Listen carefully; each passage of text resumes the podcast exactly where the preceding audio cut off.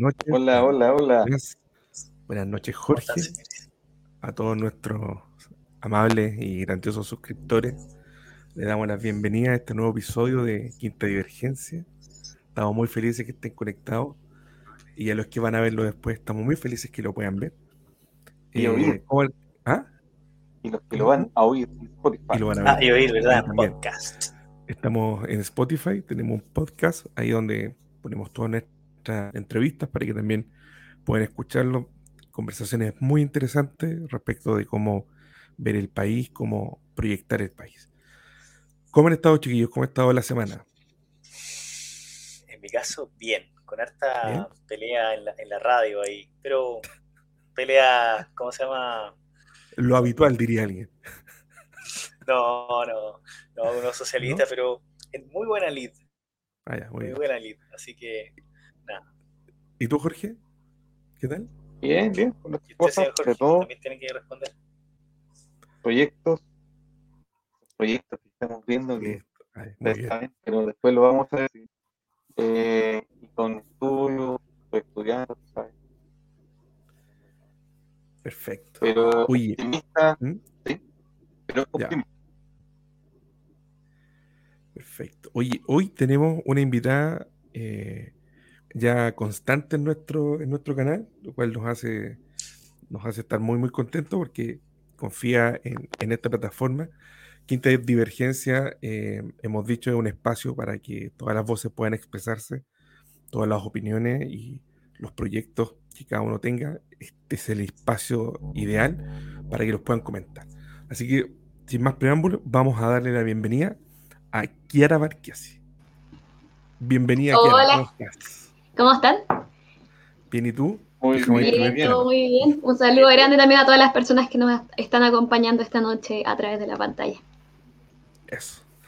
Kiara, para los que no nos conocen eh, y quizás te van a ver por primera vez o, o- o han visto tu nombre por ahí, te damos tus primeros minutos para que te presentes, eh, digas quién eres, qué haces, que te conozcan un poco desde, desde lo personal, quizás. Dale. Bien. Soy Chiara Barchiesi, de Villa Alemana, quinta región. Soy ingeniero agrónomo de profesión, tengo un magíster también en fisiología y producción vegetal, ambos de la Universidad Católica de Chile.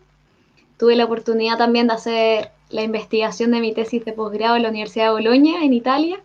Fue una gran oportunidad.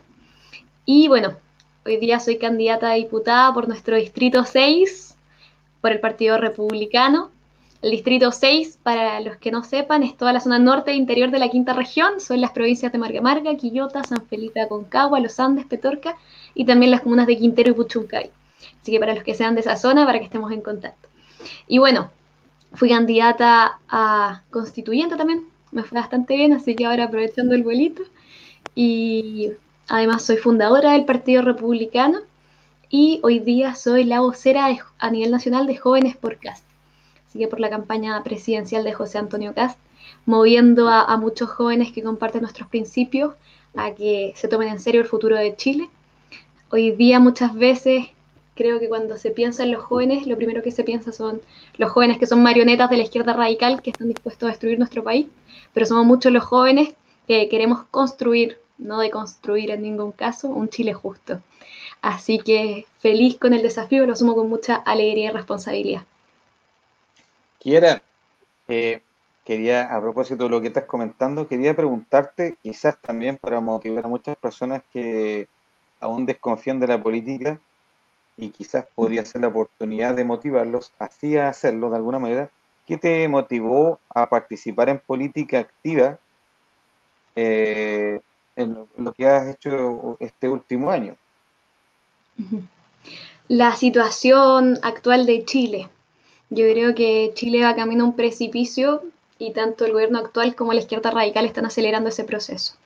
Pero sé que hay un camino diferente, que los republicanos junto a José Antonio Cast estamos proponiendo un camino diferente, un camino que tiene el sentido común por delante eh, y que entiende que las prioridades actuales de nuestro país son el orden, el trabajo y la honestidad.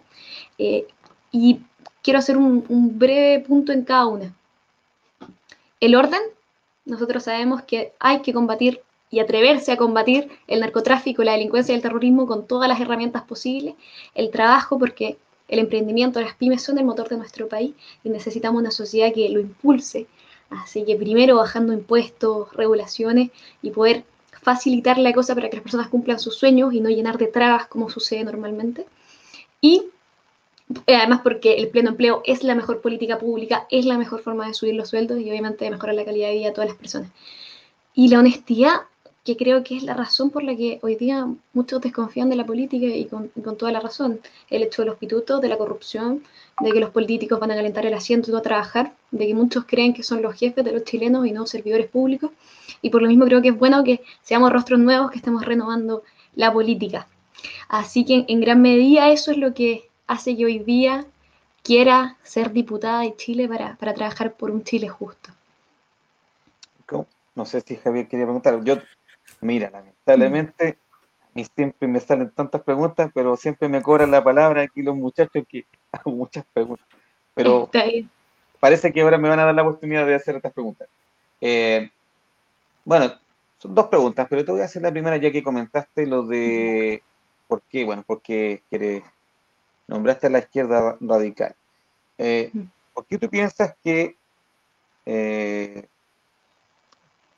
la vereda política donde tú estás ahora es la que tiene la posibilidad de hacer lo que tú planteas el proyecto o tú tienes una mirada de que quizás otras eh, otros referentes políticos sí lo pueden hacer pero obviamente como tú eres del Partido Republicano el Partido Republicano es el que tiene las capacidades, las competencias o podíamos confiar en, los candidatos del Partido Republicano para hacer las cosas que tú planteaste recién? O sea, tú tienes, piensas que ustedes son los más indicados para, ¿y por qué sería así? ¿O tú tienes otra visión?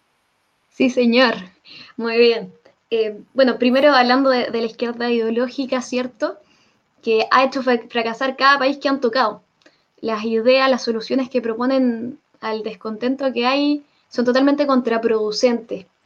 Y, bueno, si hay que mirar un poco el vaso medio lleno, hay que valorar la persistencia que tienen, porque siempre esta vez sí que sí les va a funcionar, porque todos los otros países habían implementado mal sus políticas y ahora sí lo van a hacer bien.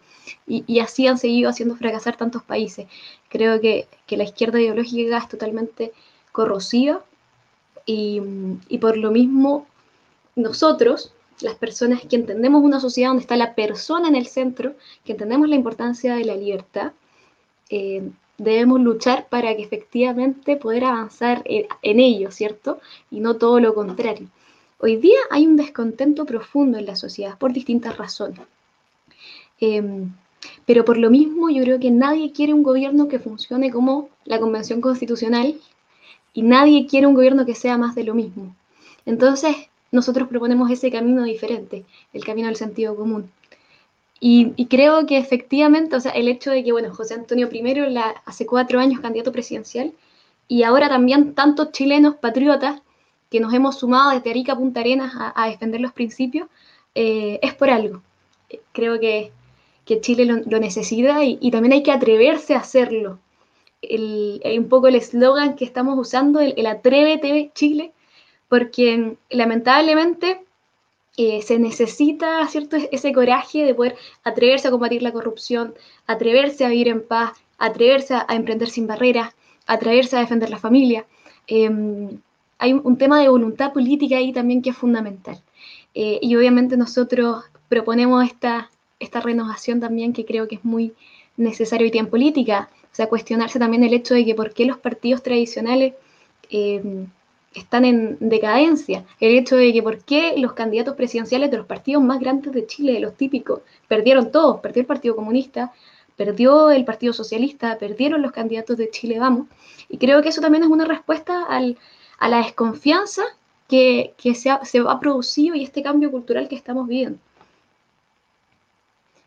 Y ojo, eh, el hecho también de lo que hablamos un poco, hablamos un poco de la izquierda radical hoy día tenemos que tener presente que la izquierda ideológica tiene la Convención Constitucional, tiene una gran cantidad de municipalidades, tiene una gran eh, cantidad de, gobernaciones regionales. Entonces creo que es importante el equilibrio también. El hecho de que no podemos tener todo cargado hacia un lado porque la cosa no funciona así. Eh, imagínense además un parlamento de izquierda radical, un presidente de izquierda radical. eh, tendrían todo el poder político del país. Es como un partido de fútbol que los dos equipos están jugando con la misma camiseta, entonces al final todos ganan, todos pierden y la cosa no funciona así. Entonces, ¿tú crees en, la, en el equilibrio de las fuerzas y la posibilidad... Ay, siento un eco. ¿Lo sientes? No, escucho bien. Ah, perfecto. ¿Tú crees en la posibilidad entonces de eh, equilibrio de las fuerzas en el consenso, en el negociar, en digamos, en una, lo que muchas veces se habla en política de acuerdos nacionales, donde se fija em, visiones comunes. En otras palabras, te lo voy a decir de otra manera. ¿A ti te parece que eh, bueno, en el caso del Partido Republicano, teniendo eh, obtener representantes en el Parlamento, por ejemplo, pueden ser, hablemos, podríamos ser en las municipalidades, pero supongamos que el Parlamento tuviera, eh, consiguiera representantes en el Parlamento o en el Congreso, pudieran negociar, no negociar, llegar a acuerdos con otros eh, referentes políticos, incluso de izquierda o centro izquierda, para llevar adelante eh, alguna visión en común de sociedad a mediano y largo plazo, porque, ¿por qué te lo digo?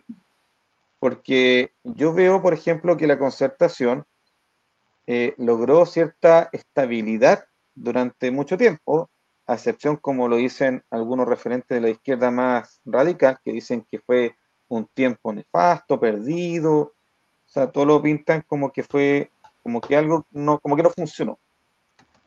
Eh, algunos piensan que no, que sí, que sí hubieron aciertos como desaciertos, pero sí se, deben, se debieron reconocer aciertos. Y ese, y ese periodo se marcó por un, conglomerado que funcionó, donde incluso estaban, estaba la democracia cristiana, el Partido Socialista, o sea, referentes políticos que antiguamente no, no se unían, no, no conciliaban nada. Entonces, ¿tú piensas que esa manera de hacer política, de, tener consenso, de, llegar a un acuerdo en ciertas cosas, no, puede, no nunca te vas a igualar, pero siempre puedes llegar a consenso en algunas cosas. Es posible, o sea, el Partido Republicano estaría dispuesto a llegar a consensos con otros referentes políticos para avanzar en alguna visión común de país o de sociedad. Mira, yo creo que cuando uno se va metiendo un poquito en política se da cuenta que, que lamentablemente muchas veces el discurso político se, queda en la discusión, ¿cierto?, de, un lado hacia el otro y no hablan de cara a la ciudadanía. Un poco, ¿cierto?, que habla mucho José Antonio Cast de hacer política mirando los ojos. Eh, conocer el Chile real y responder a ello, no dedicarse a pelear entre la derecha y la izquierda y los candidatos políticos, y que también lo vemos en el hecho de que tanta gente no va a votar, porque las discusiones que tienen los políticos están totalmente alejadas eh, a la realidad de Chile. Entonces, por un lado, entendiendo que siempre hay que velar por el bienestar de todos los chilenos, eh, y en ese caso, si es que hacer un consenso es útil para mejorar la calidad de vida de los chilenos, eh, no, hay ningún problema hacerlo. no simplemente decir, tú no piensas como yo, pero claro, al final uno se da cuenta que lamentablemente los políticos tienden muchas veces a velar por sus intereses, ya sea personales o ideológicos, eh, y no velar por el bienestar de los chilenos. Pero eh, obviamente siempre teniendo en presente que en ningún caso darse vuelta la chaqueta. O sea, eh, uno no puede andar cambiando el discurso según a quien le está velando. No podemos estar dispuestos a vender nuestros principios por votos, en ningún caso. Entonces, cierto, obviamente ese equilibrio, pero un poco mi mensaje también iba al hecho de que hoy día la izquierda ideológica tiene tomado la convención, los municipios, las gobernaciones. Entonces, ¿realmente eh, es bueno seguir dándoles más poder? ¿O es bueno tener un equilibrio, considerando que ya lo tienen? Entonces, eh, creo que es necesario también poder equilibrar la cosa según la situación actual en la que hoy día estamos. ¿Y tú crees que... Em, ah, perdón, otra cosita, Jorge. Además que tenemos que, yo creo que pensar un poquito el hecho de de por qué la izquierda ideológica ha avanzado tanto en nuestro país.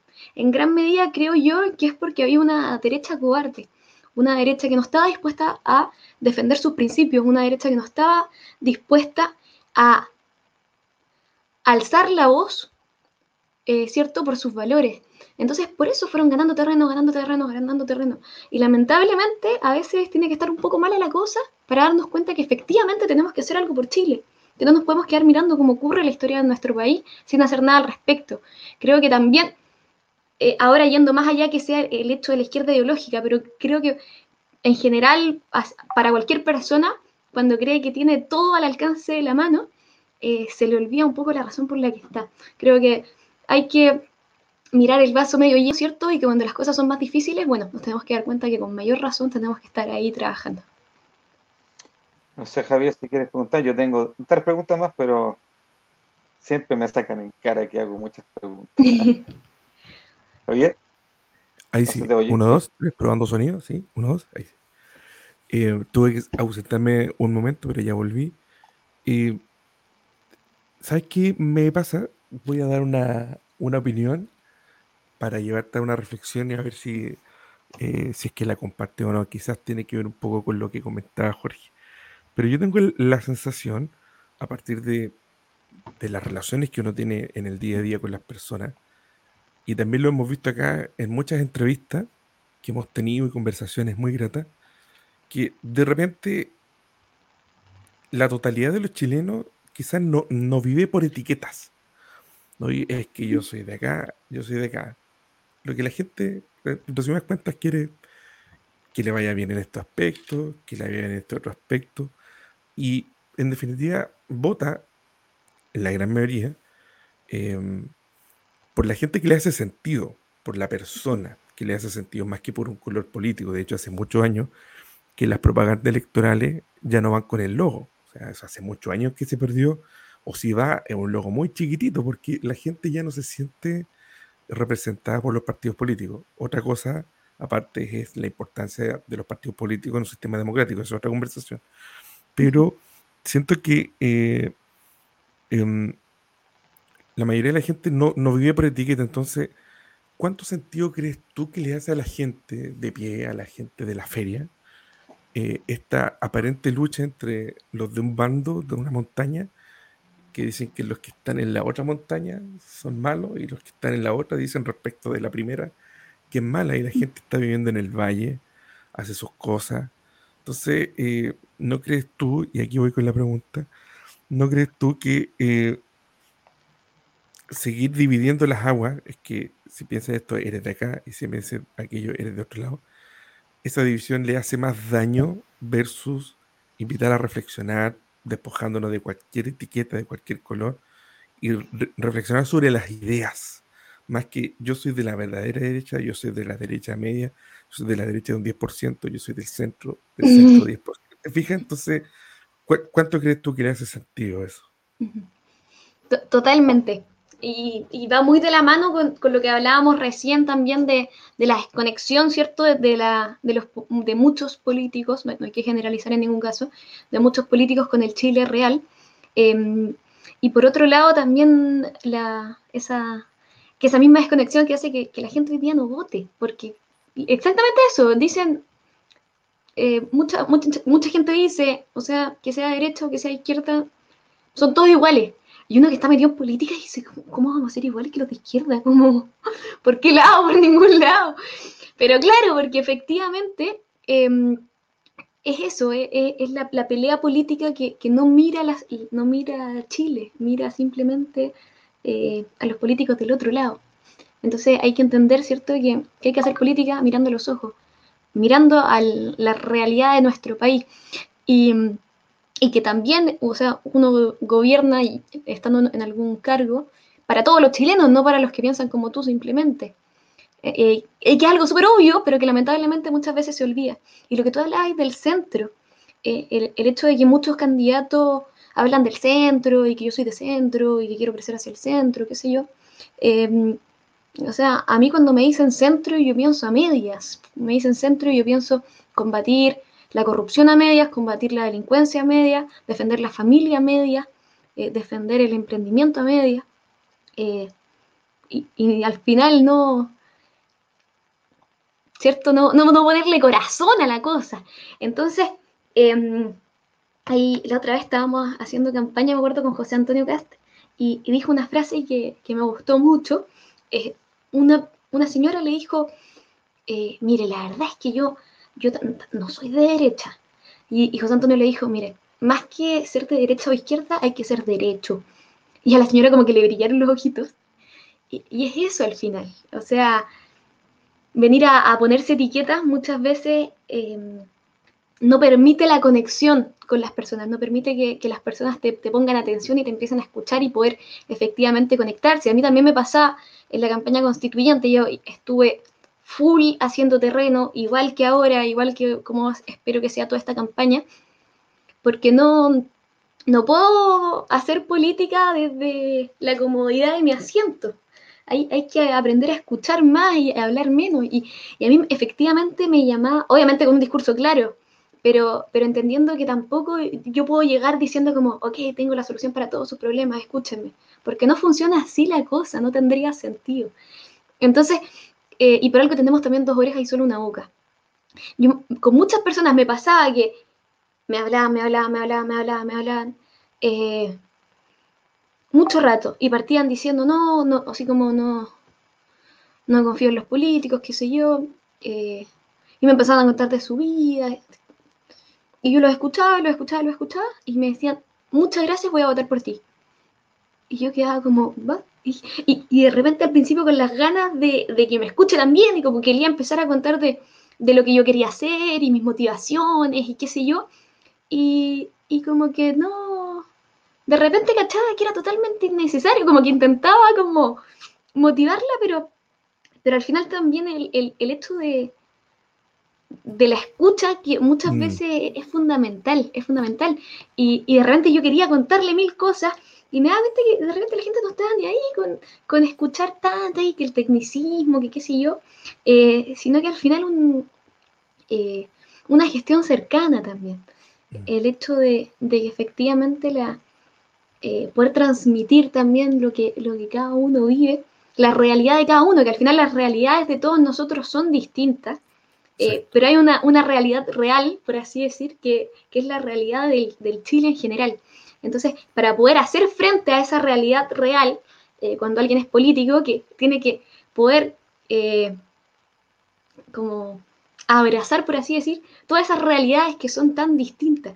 Y muchas veces hasta se contraponen algunas realidades con otras. Entonces, siempre obviamente, ahí vuelve un poquito el tema del equilibrio pero en ningún caso un equilibrio de, darse vuelta a la chaqueta ni no defender los principios, sino que un equilibrio de, entender que, eh, que mi realidad no es igual a la realidad del otro. Mm.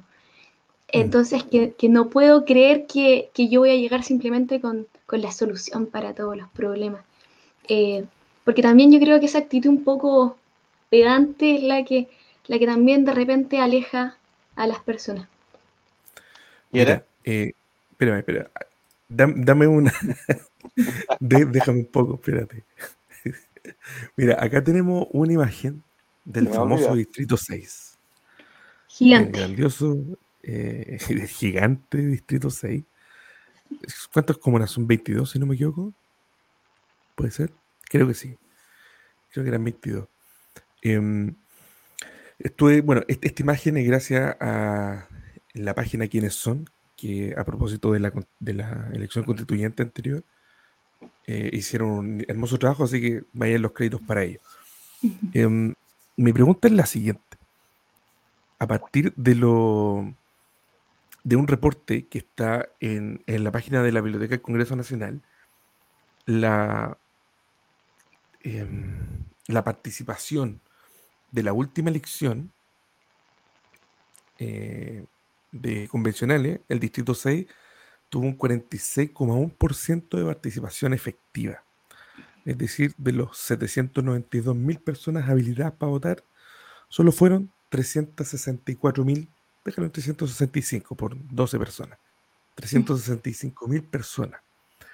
Eh, mi pregunta es, ¿qué crees tú? Eh, primero, ¿qué crees tú que, que pueda ocurrir en esta elección? Que en menos de un año va a haber una nueva elección en el mismo distrito. Y segundo, qué cosas eh, se necesitan hacer para poder aumentar esa participación, independiente del proyecto de ley que está bien avanzado sobre el voto obligatorio, independiente de eso. es cómo hacer que la gente vaya a votar. O en otras palabras, ¿qué cosa has estado haciendo tú que tú tienes la experiencia de haber participado en la otra elección inmediatamente en este año, en el mismo distrito? ¿Qué cosas crees tú que se requieren hacer para aumentar esa votación en este gran distrito que las comunas que aportan más votantes efectivos, estamos hablando de Quilpué, con 129 mil, luego Villa Alemana, Quillota, San Felipe y Los Andes son las que están por sobre los 54 mil votantes. Entonces, eh, ¿cómo crees tú que, eh, que, que, se pueden motivar o qué cosas se pueden hacer respecto de lo que se hizo ya hace menos de un año? Sí, bueno, yo soy de Villa Alemana, ahí la zona sur de la sur poniente de la, del distrito, así que creo que ya es, una gran ventaja el hecho de ser de la zona, porque lamentablemente muchas veces viene gente de, afuera, típico de Santiago, qué sé yo, em, y bueno, creo que, que son costumbres que, que muchas veces se dan en política que hay que ir dejando de lado, el hecho de poder potenciar liderazgos locales. Em, y bueno, se, lo agradezco mucho también al, al partido, la confianza depositada, soy muy joven también, es importante decirlo. Y bueno, eh, primero, mucha gestión en terreno.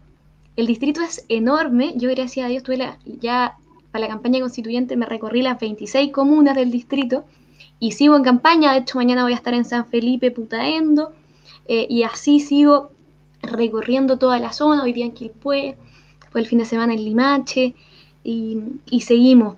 Esto no, para y, lo mismo, o sea, el hecho de, estar en terreno, estar conversando, me encanta conversar, conocer gente.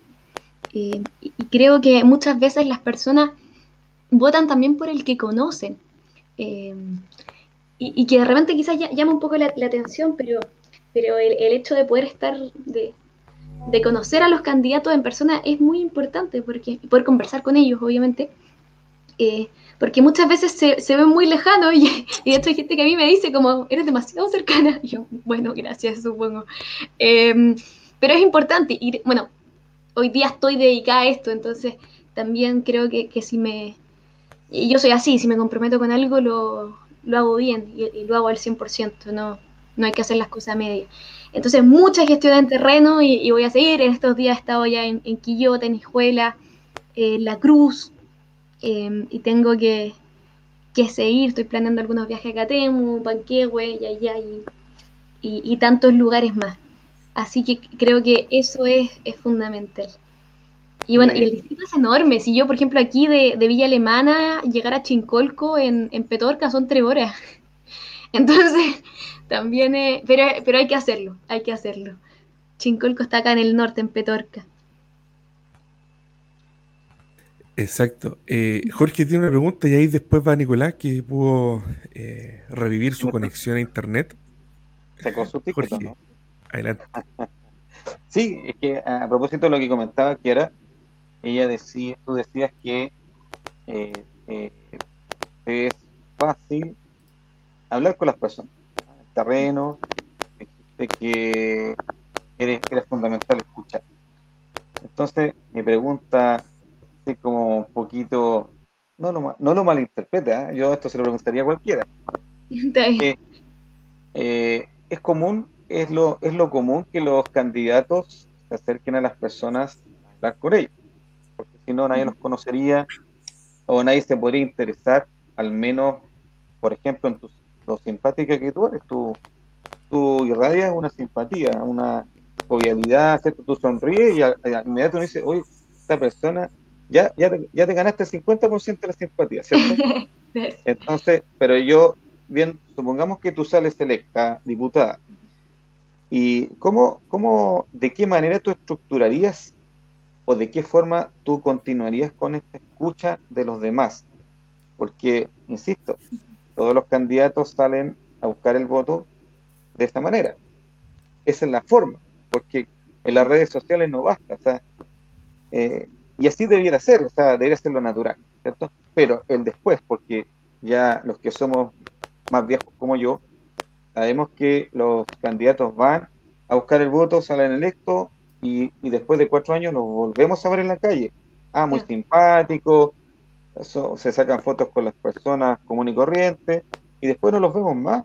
Entonces, esa es mi pregunta. ¿Cómo tú, de qué forma tú mantendrías ese contacto, no solamente con la persona que va pasando la calle, sino con las organizaciones sociales, las juntas de vecinos, no sé, las personas más beneficiadas con la, eh, la ayuda de tu gestión o del Estado? algo que, he estado haciendo mucho, que, que quiero que siga, cafecitos.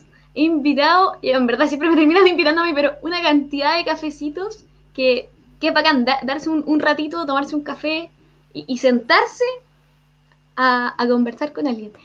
Eh, y eso espero seguirlo haciendo. De hecho, siempre me tiran la talla, como ya el próximo café del Congreso. está bien.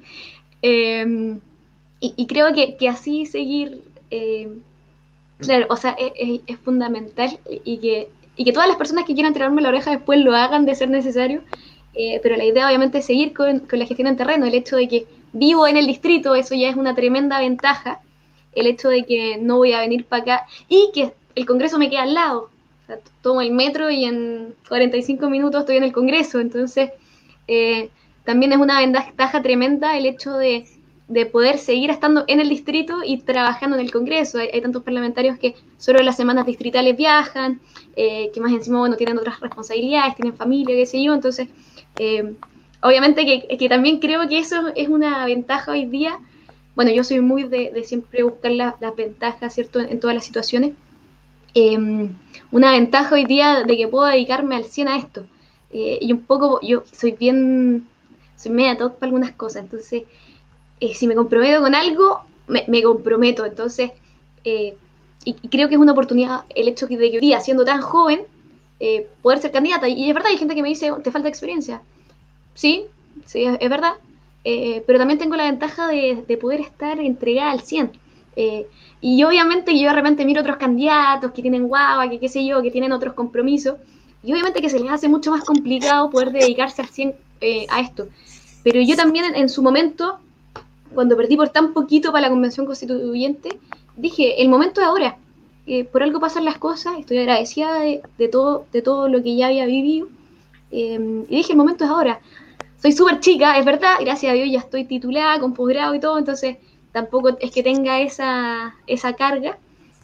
Em, pero, pero el momento es ahora, o sea, para entregarse al, al 100%.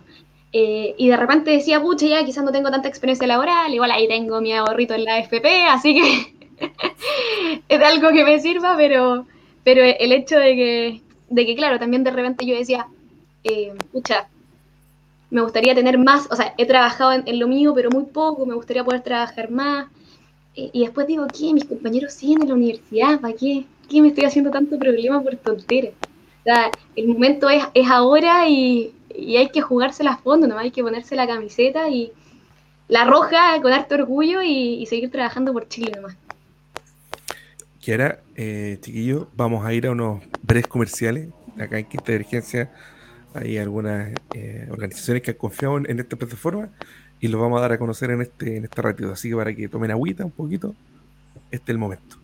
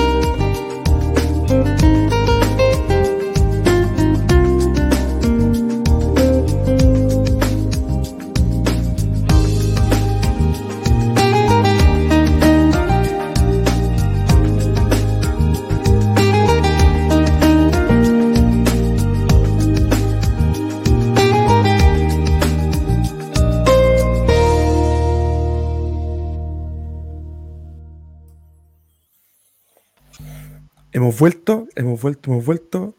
Eh, y queremos darle la palabra a Nicolás y a introducirlo con una pregunta que acá don Carlos Alfredo hace. Nicolás, para que puedan leerla. Y don Carlos Alfredo, ¿el mismo que estoy pensando o es otro Carlos Alfredo? No sabemos. Por supuesto que el mismo, el mismo. Le mandamos un abrazo a Carlos Alfredo. Buenas serata, muy bien. Pero bueno, ¿crees que los partidos tradicionales de pseudo derecha, como pone ahí Carlitos, se fueron al carajo por no dar la batalla cultural en todos estos años? Carlitos, mira, un poco lo que hablábamos recién, o sea, el hecho de, em, de analizar, de que los candidatos presidenciales de los partidos tradicionales, y no solo de derecha, también de izquierda, hayan perdido, eh, creo que muestra un poco el, la situación que estamos viviendo, el hecho de que haya perdido el candidato presidencial del Partido Comunista, del Partido Socialista, los de Chile Vamos, em, que era todo lo contrario a, lo que estábamos acostumbrados. Em, y creo que, bueno, las situaciones que ha habido Chile en los últimos años también lo, han impulsado en gran medida y que es fundamental que nos, que nos vayamos adaptando a eso. No, no, podemos seguir haciendo política de la misma manera em, creo, tan ineficiente como la estábamos haciendo y creo que el resultado de la Convención Constitucional lo muestra claramente. O sea, no sé, había encuestas grandes que, que indicaban que el... O sea, que hacían pensar a tanto a Chile Vamos como a la exconcertación, que cada uno, por ejemplo, acá en el distrito que ganaban, ganan 8, íbamos a sacar 3, 4. Y, y no fue así, sacamos uno y uno. Entonces, entender que efectivamente hay algo que está pasando. Y creo que, que tú lo, lo, dices muy bien. O sea, en gran medida es, por el hecho de que, de que creo que muchas veces los políticos se fueron acostumbrando, se fueron quedando en la comodidad de, de sus cargos y, y, fueron dejando sus principios de lado. Fueron eh, preocupándose muchas veces de quizás de sus intereses, ya sea ideológicos o personales, pero, pero, pero no de los intereses de, del Chile real que hemos estado hablando. Y por lo mismo están en decadencia totalmente. Y creo que eh, las elecciones de fin de año pueden dar muchas sorpresas al respecto. El hecho de que las primarias todos creíamos que iba a ganar Lavín y Jaue, y resultó que no, ganó Sichel y Boric, eh, muestran también que, que, efectivamente ya no están respondiendo a las necesidades del Chile actual, para ninguno de los dos lados. Entonces, eh, que también tenemos que nosotros muchas veces dejar de, de tener esas estructuras eh, políticas tradicionales que tenemos en la cabeza para nuestra forma de hacer política eh, y efectivamente empezar a hacer lo correcto y no lo políticamente correcto, que creo que es lo que hay matando la política. Y por lo mismo, eh, agradezco también la confianza que ha tenido el Partido Republicano en tantos jóvenes. Yo, bueno, soy la vocera de Jóvenes por CAST, pero hay, hay hartos candidatos jóvenes a lo largo de Chile y creo que también es una muy buena forma de poder dar la batalla cultural, el hecho de que eh, tanto esa bancada joven del Frente Amplio con el Partido Comunista, que, que sí tenía una influencia mediática muy importante en los jóvenes de Chile. Y muchas veces creo que nos fuimos, eh, no sé, no dándole la importancia correspondiente y, avanzaron muchísimo. Eh, la izquierda ideológica en general, sobre todo en la generación actual. Entonces, creo que es importante también y es una responsabilidad tremenda, pero pero el hecho de que, de que la derecha también vaya potenciando liderazgos jóvenes de derecha, que como dije recién, hagan lo correcto, no lo políticamente correcto, eh, y puedan también seguir moviendo a tantos jóvenes a efectivamente no ideologizarse, sino que a mirar el Chile real y trabajar por un país justo. Oye, pero, eh, Kiara, yo, yo, nunca he tenido un culto a, a, la juventud en sí mismo, o sea, creo que una persona, un adulto mayor, puede ser tan aporte como un joven en la medida que se aporte por, por, lo que trae él. Pero una de las críticas, por ejemplo, que efectivamente, no sé si lo vieron, y tuvo problema de conexión, a, por ejemplo, a Gabriel Boric, es su falta de inexperiencia. O sea, él hoy día tiene 37, 36, 37 años, candidato a, a, a presidente, y se le juzga en el fondo su falta de experiencia. Entonces, eh, con el Chile de hoy, con todas estas cosas que han salido a la luz, las desigualdades y todas estas cosas que hay, eh, así como en esta, esta sensación.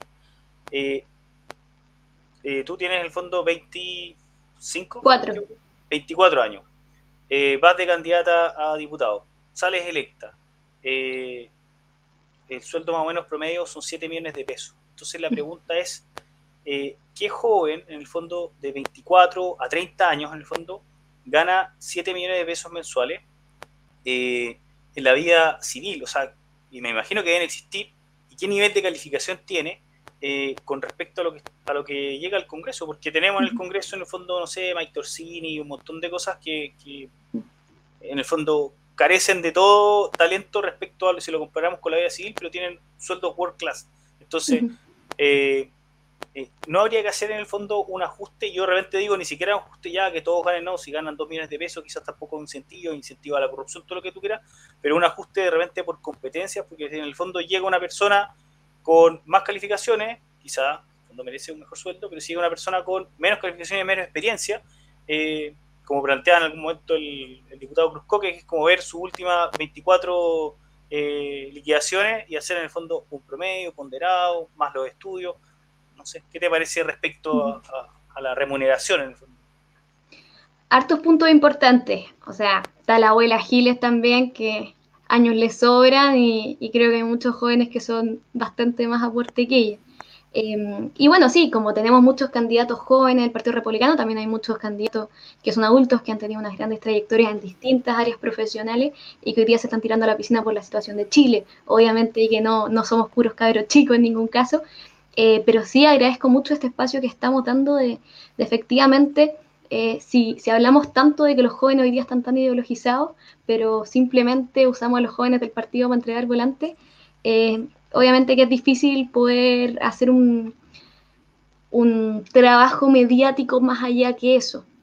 Entonces, obviamente que la mejor forma de, eh, de, conquistar, por así decir, a un joven es con otro joven. Es difícil eh, que un adulto muchas veces pueda entrar a espacios donde a los jóvenes se nos hace mucho más fácil. Y por eso creo que es importante tener un buen equilibrio entre, eh, obviamente, personas con mucha experiencia, pero también creer un poco y, trabajar y, potenciar a los jóvenes. Obviamente tenemos muchísimo que aprender y, también me he ido juntando con muchas personas, muchos muchos exdiputados de la zona también que me apoyan, eh, a conocer también sus experiencias y, por lo mismo también creo que es muy importante. Eh, respecto a los sueldos, nosotros, José Antonio lo dijo, nosotros estamos en la misma línea de que cuando lleguemos eh, al Congreso, el, a la moneda, lo primero que vamos a hacer es bajarnos el sueldo a la mitad. Y José Antonio dijo, y yo quiero que todos los altos mandos políticos también lo hagan. O sea, en, esta, em, en este objetivo de poder achicar el Estado para que sea un poco más eficiente, que es difícil que el Estado sea eficiente, pero obviamente que sea más eficiente de lo que es, sacarle tanta grasa, y eso también incluye disminuir la cantidad de ministerios, disminuir la cantidad de parlamentarios, de regiones, y, y al final ir sacando a todos los apitutados también tiene que ir por nosotros mismos, eh, obviamente. Eh, si nosotros mismos nos ponemos el sueldo, obviamente que, eh, que el abuso muchas veces es grande. Entonces hay que partir, ¿cierto?, dando el ejemplo. Y lo otro, em, el hecho de que al final igual la gente es la que elige a, a quién quiere votar. Tenemos una gran diversidad de opciones. Y, bueno, al final creemos en la democracia. Ojo, de la mano con esto, sean apoderados de mesa, por favor, para cuidar la democracia. Pero volviendo al tema, el hecho de que, de que al final, claro, Mike Torsini está ahí, la abuela también, pero porque la gente quiso votar por ellos también. Entonces, y, es así. Ahora, también podemos hacerle críticas al sistema. ¿Cuántos parlamentarios hay del 1% que salieron súper arrastrados y otros candidatos que tenían muchísimo más votos que ellos y no salieron? Y que, ojo, que cuando también cambiaron el sistema, aumentaron la cantidad de parlamentarios. Yo creo que hay que disminuirla. Y así hay varias cosas que considerar. Ah, y también, importante decirlo, Boric se ha echado dos veces el examen de grado. Obviamente que ya si ni siquiera tiene título profesional es otra cosa. Yo con orgullo a mis 24 años ya tengo magíster y todavía estoy, tengo el cartoncito ahí. Tengo que mandarlo en marcar si todavía no lo he mandado, pero lo tengo en el sobre. Em, cortito, cortito Jorge, de verdad, de verdad que es cortito. De verdad, de verdad. No, sé, pero a lo mejor la respuesta de quiero hacer larga, no sé. No, mira, yo te quería... De, de, de, mi parte es puntual. Es a propósito de la última frase ah, que tú dijiste. Es, eh, ¿cuánto, a ver, cuán beneficioso es para el debate público, para el debate de la proyección país, discutir si alguien tiene o no tiene cartón? en, circunstancias que la ley no establece que para ser diputado o senador alguien tiene que tener un cartón.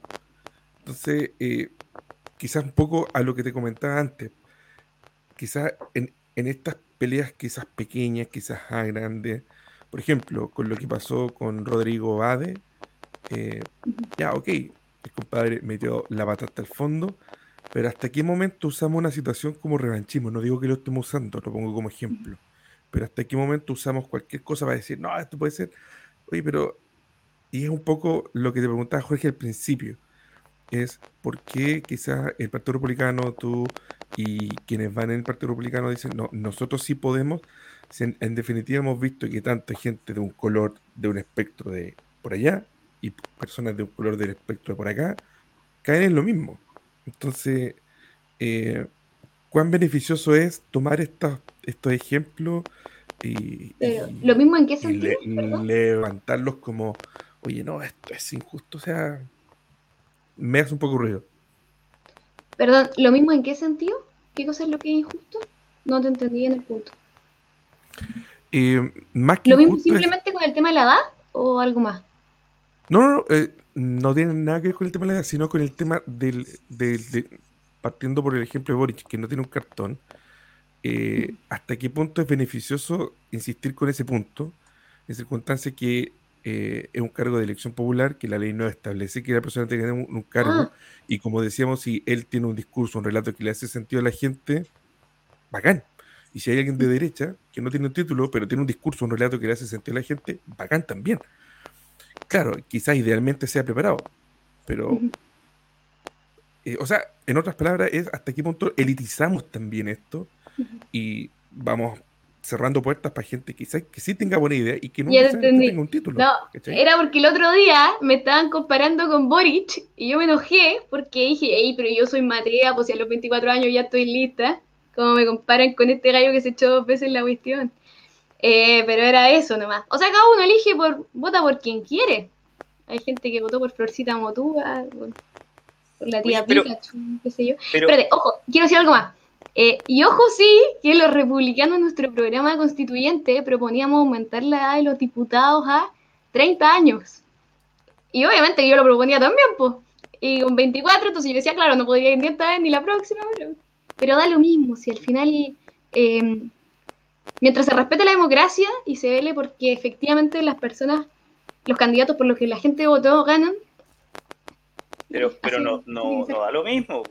Ahí tengo, o sea, ahí tengo, o sea y yo, yo ahí tengo una, una, duda, porque en el fondo si tú, por ejemplo, dices, vamos a pedir que todo, que todo se bajen los sueldos a la mitad y llegan en el fondo al Congreso, como bien decía el mismo José Antonio, no tienen que esperar una ley para evitar los pitutos o una ley para eso, usted, tú puedes llegar al Congreso y, instantáneamente te, sientas ahí y tú la mitad la donas públicamente, no sé, a la Teletón o a la...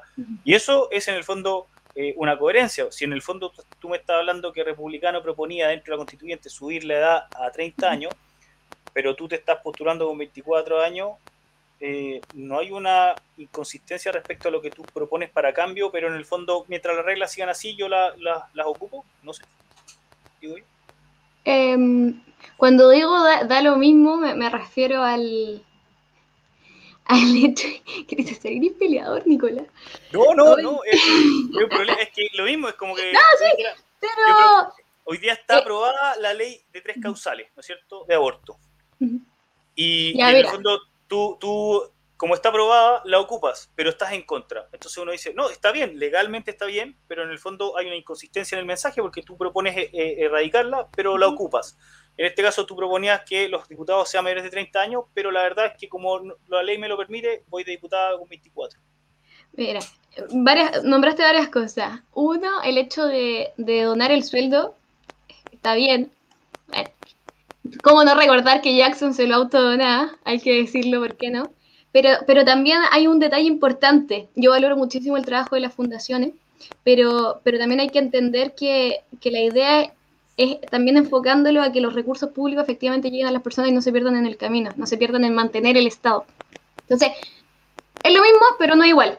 Y, es importante al final destacar, o sea, no, corregir en ningún caso, pero destacar la, la importancia, ¿cierto?, de, que si la gente paga impuestos, al menos que, le llegue la ayuda de vuelta. si así tiene que funcionar la cosa. Eh, y respecto a lo otro, eh, bueno, hay muchos ejemplos y con lo que yo decía, da lo mismo, me refería a que, que hay que respetar la democracia, que si las personas votan por, por uno o por otro, hay que respetar la voluntad de la gente, aunque a nosotros no nos guste, pero obviamente tampoco podemos dejar pasar el hecho de que de repente el sistema, creo yo que el hecho de que ganen algunos con, no sé, uno de los gallos que ganó sacó un tercio de los votos que yo saqué, entonces de repente, no porque sea mi caso, pero preguntarnos si efectivamente eso es justo o no, que ganen los que tienen menos votación. O sea, que qué tan bien responde el sistema actual a la situación que estamos viviendo. Jorge, Jorge, por favor, por favor. Eh, y aquí cerramos. No, yo tengo una, una, última pregunta, pero Jorge. No, no, no, lo digo por la, media hora de explicación de bueno, La, no, la media hora, espera. No, mira, Kiera. Eh, mira, yo ahora esto lo veo de lejos, ¿eh? yo veo que, insisto, no, es contra ti lo que voy a decir, voy a decir lo cualquier, no es nada personal, sino que hay una visión más desde lejos. Estamos en plena, eh, este año ha sido de campañas políticas una abundancia. Entonces ya vemos de nuevo los candidatos, en este caso tú, por ejemplo, a diputada, los otros a presidente, y todos ofreciendo lo mismo que han ofrecido desde que yo tengo memoria, desde los años 90, 89 en realidad, porque la 90 fue, asumió el que ganó. Entonces, eh, y vuelve, y yo veo que va a volver a pasar lo mismo, van a ser electos, van a hacer su pega, y se van a olvidar de que todo lo que decían de ir a hablar con la gente y todo lo que decían bonito, automáticamente desaparece. No estoy diciendo que tú lo vayas a hacer, Estoy diciendo que en general, por eso la gente no va a votar, porque saben que va a ser siempre lo mismo, o al menos hasta, hasta hace un tiempo. Y creo que no va a ser, no va a ser diferente ahora. Entonces, pensando y confiando en que los que sean electos si van a hacer la pega mejor, la pregunta es, ¿cuál es tu visión de país a mediano y largo plazo? ¿Por qué? porque pensando que eh, quienes sean electos no van a volver a acercarse a las personas en cuatro años más, y confiando en que ustedes que sean electos van a hacerlo bien, ¿cuál es la visión con que quieren gobernar? Con que, bueno, tú quieres ser diputada, imagino que querrás hacer énfasis en algunas leyes, querrás influir para que si José Antonio Casale, presidente, maneje el Estado, el gobierno de una manera con determinada visión, más allá de lo que están diciendo ahora, por ejemplo, el narcotráfico, eh, ¿Cuál es la visión? Porque me imagino que les gustaría gobernar por cuatro años, por ocho años, por dos años, ojalá estar dos décadas en el gobierno. O sea, idealmente cualquiera querría, ¿cierto? Entonces, pensando a largo plazo mediano plazo, ¿cuál es la visión de país? ¿Cómo se imaginan el país eh, si ustedes pudieran influir en políticas públicas, en una manera de, no sé, de ver la educación, cómo hacer la educación. ¿Por qué te lo digo? Porque yo leo por ahí decir, por ejemplo, a don Carlos hablar de la batalla cultural. Entonces, yo entiendo que la batalla cultural no es algo que se gana porque te eligieron a ti, porque eligieron a José Antonio Caz. No se gana con una elección. Es algo que es un proceso largo. ¿ah? Yo entiendo que si la izquierda hoy día está gobernando, porque ellos hicieron una batalla cultural, hicieron la pena. Entonces, pensando en esta visión a largo plazo, ¿qué, ¿cómo esperas tú? ¿Qué, ¿Qué sociedad ves? O si tú quieres seguir influyendo de alguna manera, además de ser diputada, el Partido Republicano se ha planteado una visión de sociedad a mediano o largo plazo. digamos, e, esta es mi pregunta, y disculpa lo, lo larga la pregunta, pero Sí, todos te disculpamos. está bien, Sabemos que tú eres así. Bien, hay varias cosas también que estuvimos conversando eh, durante esta conversación, valga la redundancia, em, que estuvimos hablando como, primero, claro, e, el hecho de, de cuál es el espacio de los jóvenes también. que claro, yo, yo lo hablo porque soy la vocera de Jóvenes por Cast y porque soy una candidata muy joven. Em, entonces, no es lo único, pero el hecho de que em, si queremos dar la batalla cultural, sobre todo eh, dándonos cuenta que, que, la generación actual está muy polarizada, em, o sea, hay que estar ahí. No, no podemos, o sea, que yo no me podría conformar solamente votando creo que tengo que hacer algo más. Eh, y hay muchos espacios para, para la tarea cultural en las universidades, que es fundamental, la izquierda se les ha tomado, pero de lleno, eh, en los colegios también, eh, en, en los trabajos, en, la familia, en, en los barrios, en, en tantas partes que, que, hay que dar la batalla cultural. Y también en el Congreso. Es muy importante, no podemos, creo, seguir dándole tanto espacio a la izquierda para que siga avanzando. y ojo, que también yo creo que somos muchos los jóvenes que somos patriotas, que creemos en la libertad, que entendemos que la dignidad es intrínseca al ser humano, a diferencia de cómo cree la izquierda ideológica. Pero lamentablemente por esta pseudo cultura de la funa, del grito más fuerte, esa violencia que la izquierda siempre ha usado para poder eh, causar miedo en, en quienes piensan distinto y por lo mismo hacerlos callar e, es la razón por la que precisamente tenemos que alzar la voz con más fuerza, con respeto siempre, pero con más fuerza. Y también el hecho de, eh, de qué es lo que haríamos, ¿cierto? Eh, siendo político. Y es el eslogan de nuestra campaña, el hecho de atrevernos primero, no, no, llegar con promesas que sabemos que no vamos a cumplir y, y quién promete más, que también es al que se le cree menos. Eh, creo que, que, ya eso es tañejo, que no sirve porque lamentablemente eso mismo ha ido eh, quebrando la confianza. Entonces, el hecho de, efectivamente atreverse, atreverse a defender nuestra soberanía, a aprender, atreverse a, regionalizar Chile, la importancia de la descentralización y lo mismo que hemos estado hablando de poder potenciar liderazgos locales, eh, atreverse a erradicar la corrupción, atreverse a crecer con fuerza, a crecer de forma sustentable. Creo que los jóvenes también ahí tenemos una gran eh, labor de trabajo. Eh, a proteger las familias, tenemos que, primero que, que atrevernos a hacer algo distinto. Y, por lo mismo, eh, ¿qué cosas son importantes? Por ejemplo, combatir el, el, terrorismo. Hoy día, lamentablemente, hay muchos políticos que niegan que hay terrorismo en la Araucanía. Y yo creo que hay narcoterrorismo ahí. Y que con el terrorismo no se puede negociar, hay que combatirlo y combatirlo con todas las herramientas posibles. La gente vive con miedo. Eh, y da lo mismo el color político. Todas las personas ahí viven con miedo. Y bueno, por, por, lo mismo también tanto, tanta es la adhesión a Cast en, en la zona. Entonces, eh, y lamentablemente hay muchos políticos que hacen vista gorda de eso. Eh, miremos el gobierno actual. Dijo que lo iba a combatir, no lo hizo. No lo hizo. La delincuencia también. O sea, yo acá en Villa Alemana he vivido toda la vida acá. Bueno, estudié en Santiago unos años, pero, pero de vivir siempre acá. El hecho de que era un lugar súper tranquilo y ahora las balaceras ya no son algo raro. Y no podemos normalizar eso. Alguien se tiene que, atrever a que la, la, justicia obviamente sea justa. Eh, la puerta giratoria. Y volviendo un poco a lo que hablábamos hace un rato, la desconexión que hay entre los políticos y la gente. Yo me acuerdo que hace algunos meses que estábamos en cuarentena, me topé con una peluquera en el centro, en Villa Alemana. Y estábamos conversando y me dijo, ¿Sabéis qué? Y justo en esos días habían sacado varias multas a personas que habían abierto sus negocios en el centro de Villa Alemana, eh, porque el Estado se le ocurrió decirles que sus trabajos no eran esenciales y que por lo tanto no podían trabajar. Eh, yo no sé con qué derecho pueden decirle a alguien que su trabajo no es esencial, pero bueno. Y la cosa es que ella me dice, ¿sabéis que estoy con miedo? Estoy atendiendo a mis clientas encerradas, que no me pillen, eh, me siento como una delincuente. Y uno mira a los políticos y de qué hablan? De liberar a los presos políticos que son delincuentes. Entonces, ¿cuál es la desconexión, cierto, de, del Chile real con, con, las preferencias ideológicas de tantos políticos? Eh, y creo que eso es, fundamental.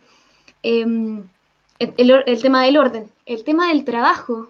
Escuchamos a, a, tantos candidatos políticos que quieren seguir subiendo los impuestos. Que, entonces, yo creo que cómo poder facilitarle a las personas que cumplan sus sueños, que emprendan, que se atrevan a emprender. Eh, nosotros ya hemos dicho, Dale. Yo, te quiero, yo te quiero interrumpir un poquito porque atrévete, atrévete, yo soy tremendamente atrevido y por eso siempre me atrevo a decir todas las cosas que quiero. Y entonces yo te digo, en las mejores proyecciones, el Rojo Edwards dijo que ustedes iban a sacar siete diputados. ¿Qué gobernabilidad tiene un gobierno de republicano? ¿Y a qué me voy a atrever? A que, a que en el fondo no haya gobierno, porque en el fondo se da un, cisne Te negro. lo digo eso clarísimo. Te Te lo digo, digo un clarísimo. cisne negro, Atre- está José Antonio Cras y, y siete diputados. ¿Qué, qué va a pasar? Atrevernos a que los parlamentarios de derecha voten como si fueran de derecha y no que voten como si fueran de izquierda. No, pero por eso, no, no, pero Partimos de poco. No, por eso, pero tú estás de poco. voto. Pero no nos sirve y- absolutamente y- de nada parlamentar, tener una super mayoría de Chile Vamos que vota aliado con la izquierda ideológica. Pero por eso, No pero a mí, a mí no me sirve de nada que tú me invites a atreverme si la mejor proyección del Rojo Edwards son siete diputados. ¿Qué es lo que hacen con siete diputados? No, está bien, pero en el fondo tú me invitas a que me atreva a que a poner un presidente que va a tener de apoyo siete diputados y va a tener que negociar con los otros 140 y no sé cuántos que me, me- me quedan en la, en la, en la resta. Eh, Entonces o sea, nos o sea, conformamos si, con el si- si a. Piñera, no por eso, si a Piñera Sí, le Chile mal- en bandeja a la izquierda ideológica. no, no, a ver, pues, pues, o sea, se lo entregamos o, o en el fondo un, un gobierno que no, va- un presidente que no va a poder ser capaz de gobernar. Si, si en el fondo, o sea, yo te entiendo los eslogan, ¿cachai? O sea, no, porque, porque yo te digo, cuando la gente me habla de terrorismo en la Araucanía, muchas veces yo le digo, eh, oye, tú yo la Araucanía y hay muchos que me dicen que no. Entonces es como, ya, es una cosa que comentan. Lo otro, problemas complejos, soluciones simples no existen. Es una cosa, en el fondo, implica en el fondo una- un desarrollo económico, implica efectivamente eh, reemplazo de, de- de carabineros quizás por, por Fuerzas Armadas en puntos de- de estratégicos, cosas, miles de cosas, y no es solamente como, como dice el mismo José Antonio, que va a ir a gobernar dos semanas o hasta que se arregle el problema desde la Araucanía. Entonces, ¿cuándo dejamos de hacer eslogan y nos ponemos a hacer política de verdad? Porque en el fondo con ojo, siete diputados, varias con siete diputados eh, no, no, hay gober- no hay gobernabilidad. O sea, no, Con varias cosas. Primero, no podemos pretender hacer algo distinto si seguimos haciendo las mismas prácticas de siempre. Eh, y aunque seamos siete, no nos sirve tener mayoría absoluta en el Congreso si votan como si fueran de izquierda. Chile está en la situación que está. Chile va camino a un precipicio y eso en gran medida es por el gobierno actual que no ha tenido los pantalones de defender sus principios. Yo no me quiero hacer cómplice de eso, para nada. Y aunque partamos de a poco, pero sí o sí, esos siete hoy día en el Congreso van a ser mucho más que tantos de Chile Vamos hoy día que votan como si fueran de la democracia cristiana. pero son minorías, o sea, van a hacer tanto, ¿qué, qué tanto más pueden hacer? ¿Qué tanto más? O sea, siete, siete diputados, ¿qué, qué cosa podría ser si yo diría como, oh, no, en realidad van a ser siete diputados? Sí que, insisto, en las mejores de las predicciones del Rojo de Edwards. Entonces, eh, a lo ¿y cuál es tu opción entonces?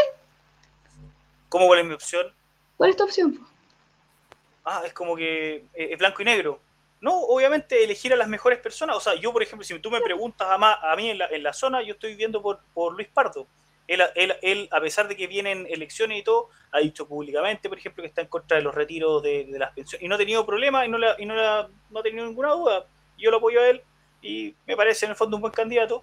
Pero eh, en el fondo tú me decís, no, apoye, eh, o sea, atrévete. Y, y, y, y Cast, aunque no le gusta en el fondo decir que en el fondo él dice que es de extrema necesidad, Nico, Eh, ¿dónde eh, estuvieron los parlamentarios para el estallido? ¿Dónde en estaban? en, firmando ahí en el. Arreglándose los bigotes entre ellos. Sí, Ya, po. ya. es eso. ¿De qué nos Eso sirven? Aunque seamos po- aunque seamos siete que nos atrevamos, créeme que vamos a hacer mucho más por Chile que esta clase política que se ha dedicado a arreglarse los bigotes entre ellos y que lo único que han hecho es intentar quedar bien contigo y con el diablo. Jorge, Respira, Nicolás, respira. No, yo quería preguntarte de nuevo sobre la visión de país, porque ya, supongamos que don José Antonio Cast es presidente. Y logra, yo le creo, ¿ah? yo le creo que él va a, si él es presidente, va a lograr eh, hacer lo que dice Ospina. Ojo, le creo.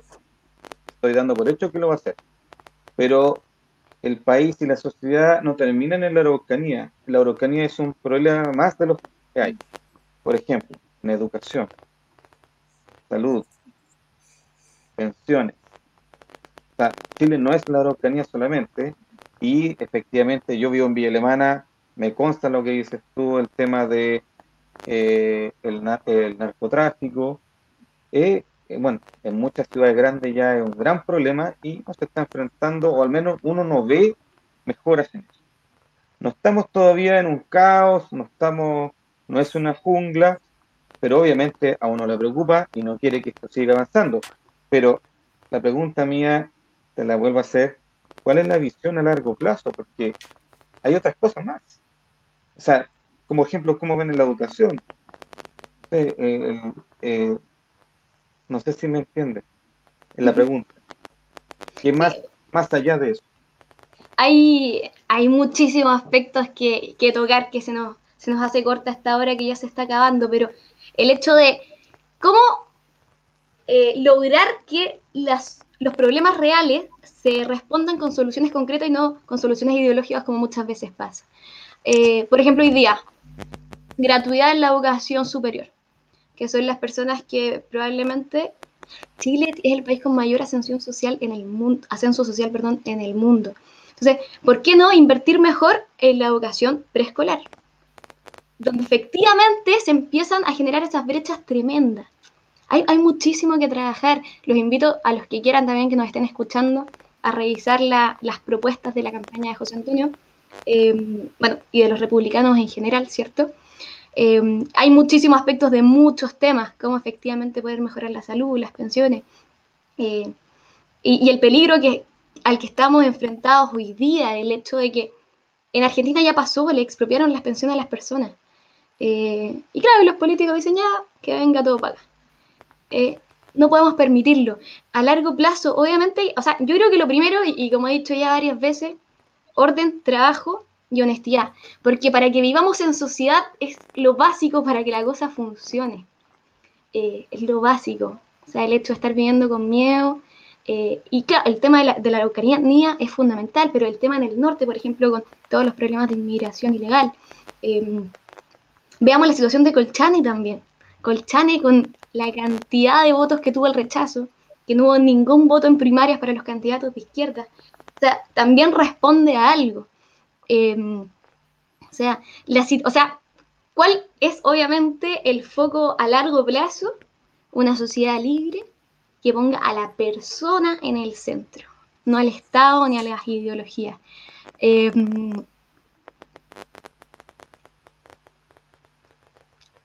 Mira, eh,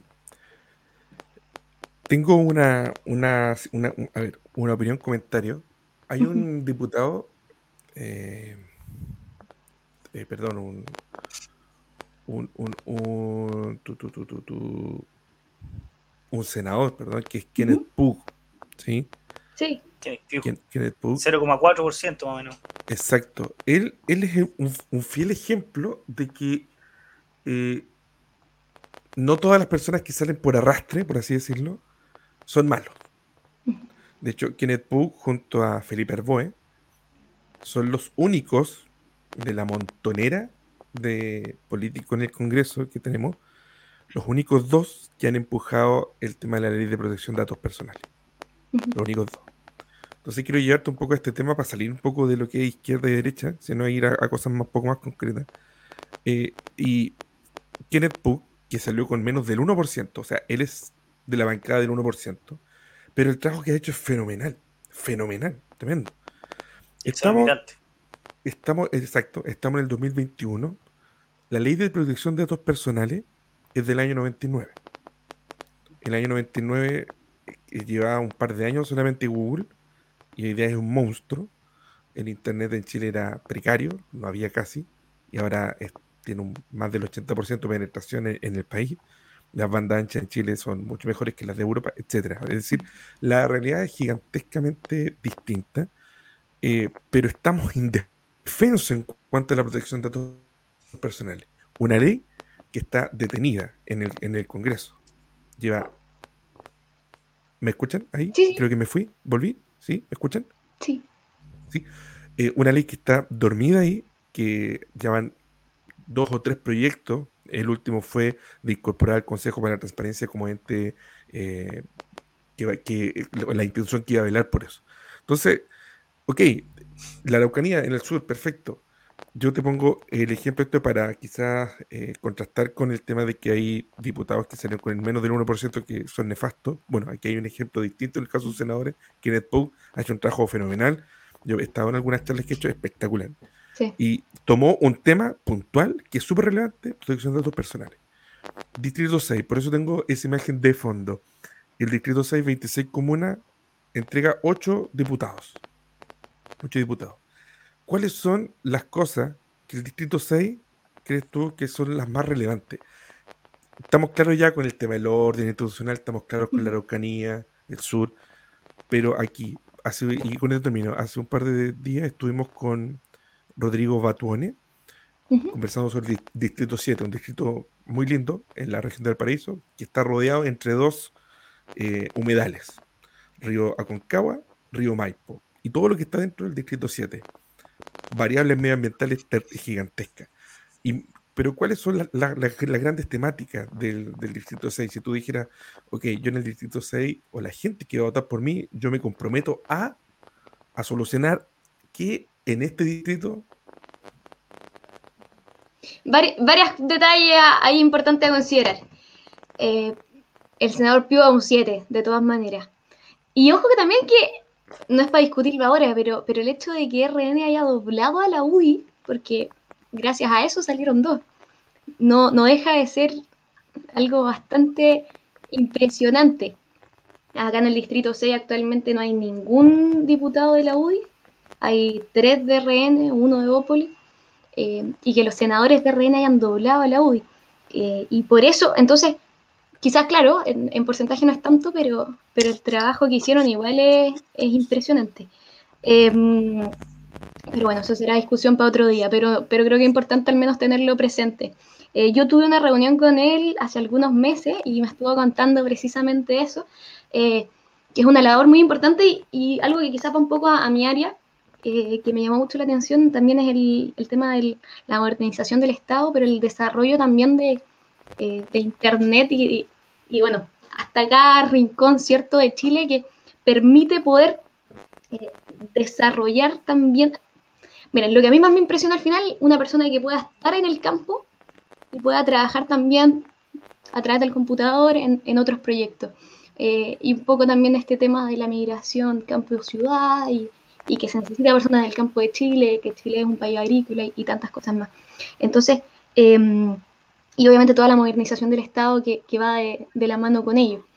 Eh, si al final el Estado tiene tus datos y de repente tanta burocracia que hay que juntar papeles y que se pierden y juntarlo de nuevo, qué sé yo, y, y, cómo se puede ir mejorando todo ese tipo de cosas. Pero creo que el tema del desarrollo en zonas rurales es muy importante y, tiene un alcance muy grande también.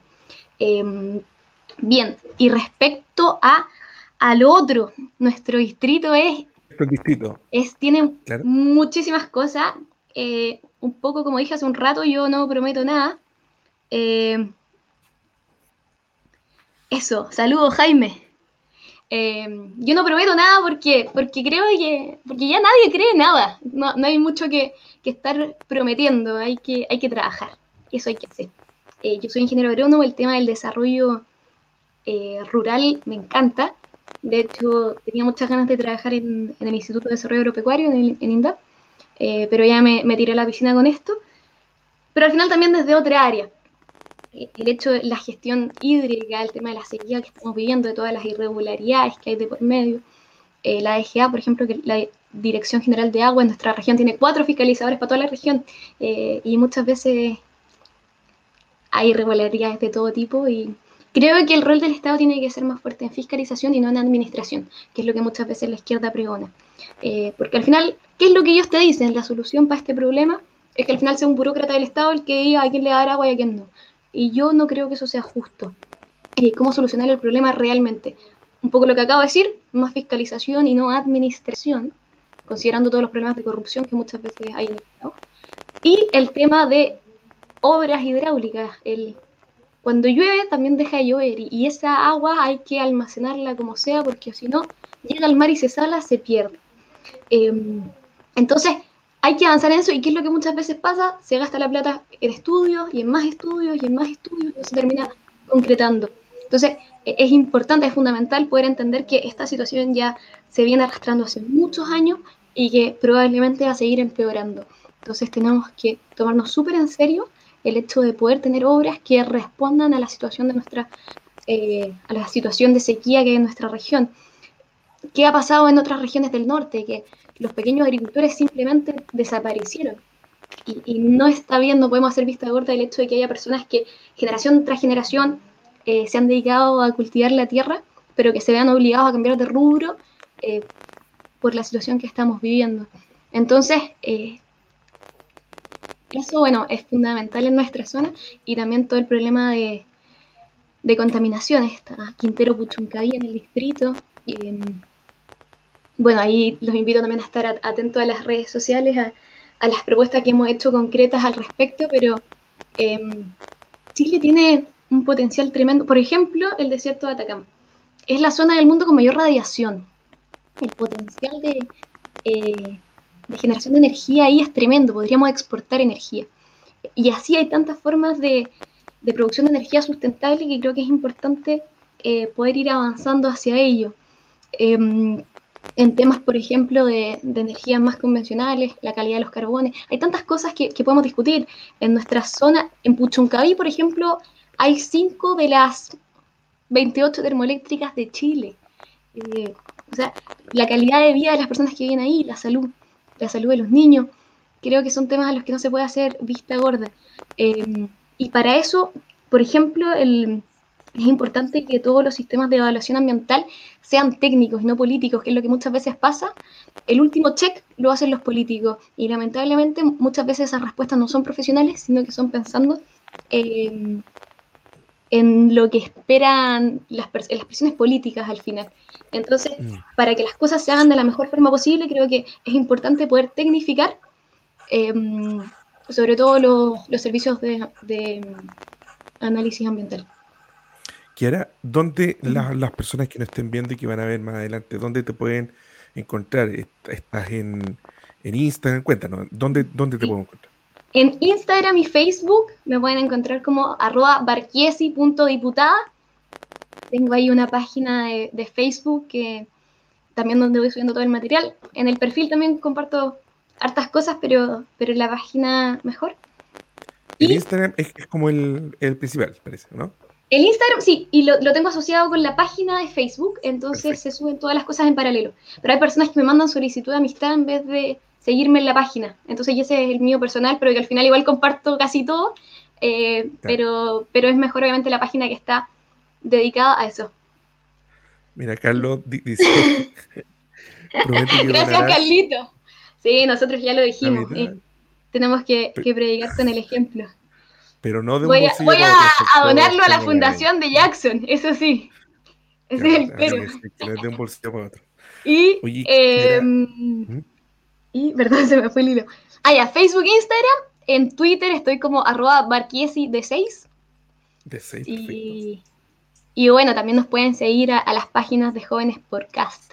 Ahí estamos moviendo a los jóvenes a, lo largo de todo Chile, en TikTok también, y bueno, la Todo lo que es propuesta, entonces lo vas a estar proyectando ahí en, el Instagram. Todas las propuestas que a partir del mm. veintitanto ya empieza la campaña formalmente. Claro, 22. Propuestas. ¿Hasta cuándo, uno es joven? ¿Cómo para saber, digo yo? hasta los 30 más o menos. Aquí somos puros jóvenes. Puros jóvenes. No, hoy en día yo. Aquí vemos puros lolos. Puros lolos. Sí. los años mozos. ¿Cuántos años tienes Jorge? Jorge, ¿cuántos años tienes tú? No, no le hemos podido sacar la cuenta todavía. En Villa Alemana, en Villa Alemana llevo como 48. 18. Hasta los 47 años entonces se, se es joven. ah, ya Oye, Kiara, queremos darte gracias por, eh, por, haber aceptado esta invitación. Eh, de verdad, muchas gracias. Estamos planificando una, un, un debate.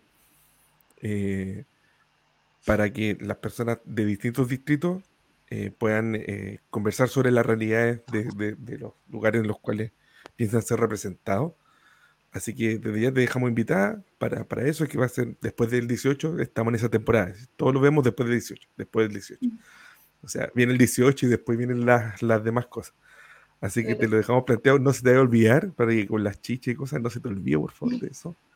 De que vamos a tener esa, esa entrevista. No sé si los chiquillos quieren últimas palabras para que quiera después cierre el programa con un último mensaje. Eh, Nicolás Jorge. Muchas gracias por eh, haber aceptado. Yo nos costó ubicarte y, y, y pudiera aceptar venir. Yo sé que estás muy ocupada en tu campaña. Y eso, darte las gracias por tu participación y dejarte comprometida para este debate que, un debate obviamente al estilo nuestro, así entro relajado y con preguntas, pero no, claro, no esos debates donde se, se, agarran del moño y no llegan a nada, no, un debate constructivo donde cada uno pueda expresar sus cosas y así uno pueda ir viendo y comparando. Perfecto. Nicolás.